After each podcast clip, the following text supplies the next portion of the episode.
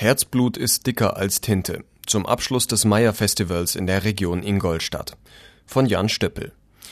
Napoleon wollte ihn als Direktor der Pariser Oper, Stars wie Donizetti lernten bei ihm ihr musikalisches Handwerk. Und die Nachwelt vergaß den Komponisten Johann Simon Mayer schnöde, trotz seines umfangreichen Övres von 60 Opern und hunderten kirchenmusikalischen Werken. Mit einem Festival, das an diesem Wochenende ins Finale geht, bemüht sich die Region Ingolstadt, den Komponisten wieder ins Gedächtnis zu rufen. Ein lohnender und erfreulicher Versuch, wie die Bayerische Theaterakademie im Schlosstheater Neuburg kürzlich mit der Oper Amore non soffre opposizioni bewies. Liebe duldet eben keine Widerstände. Außer Juristen und Steuerberatern mag vermutlich kein Mensch Papierkram. Und auch bei besagten Spezies wird die Zuneigung zum kleinkarierten Blattsalat eher aus beruflichen Gründen erwachsen. Umso schlimmer zunächst für alle Beteiligten, dass auf der Bühne immer irgendetwas Geschriebenes herumliegt. Da kann man herumräumen, so viel man mag. Hier ein Brief, ein falscher womöglich, da ein Vertrag, Ehegeschäfte, Allein gegen die Liebe gibt es am Ende kein Mittel. Am Ende findet zusammen, was zusammengehört. Die Liebenden stiften einander selbst ihren Bund, die nur noch hinderlichen Väter werden in einer drolligen Szene einfach miteinander vermählt. Wer sonst sollte mit diesen alten Knackern etwas anfangen können, außer ihresgleichen?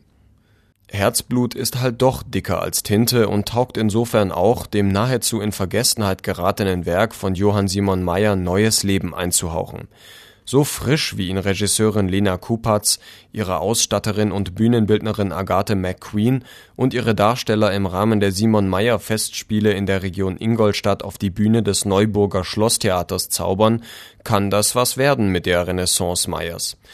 Das kleine Ensemble überzeugt durchwegs, auch wenn etwa Monika Lichtenegger als Elmira fast schon ein wenig kräftig für den kleinen Theaterraum klingt. Wie fast schon typisch für Produktionen der Theaterakademie August Everding mischen sich in diesem Falle schöne, begabte Stimmen mit darstellerischem Talent, Charme und einer frischen Inszenierung. Eine Komödie, die ihre Figuren mag und nicht denunziert. Wie Laura Feig mit weichem, lyrischem Sopran und mal schelmischem, mal naivem Spiel als Gelmina auf Gattenjagd geht, ist einfach herzallerliebst. Und der Elmira von Monika Lichtenegger nimmt man auch die erotische Ambivalenz der als Zofe getarnten Traumfrau ab. Da wirkt alles Trachten und Handeln der Männer nur noch drollig. Giulio Alvise Caselli bringt den Argante intrigant und doch nie abscheulich. Auch der Policarpo von Philipp Geiser ist bei allem Ungeschick letztlich ein liebender Vater. Warum Ernesto, Richard Resch, so leichtfertig Unterschriften verteilt und alles glaubt, was man ihm sagt, bleibt, wie so oft in der Oper jener Zeit, letztlich Geheimnis des Librettisten, Giuseppe Maria Foppa, lässt sich aber derweil gut anhören. Und der Maturello von Josef Zwink entspricht dem Urtyp des dienstbaren Geistes in der Opera Buffa.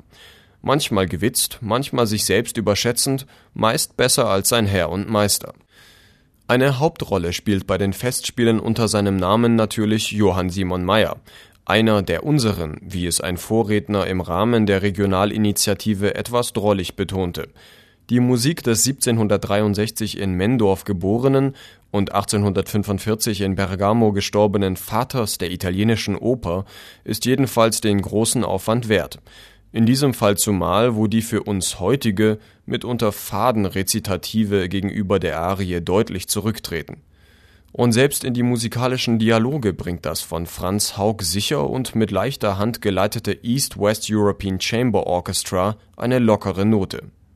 Wenn Maturello hektisch wird, schleicht sich ein Ragtime in die Begleitung und Beethovens Schicksalsthema aus der fünften Symphonie kündet Entscheidendes an.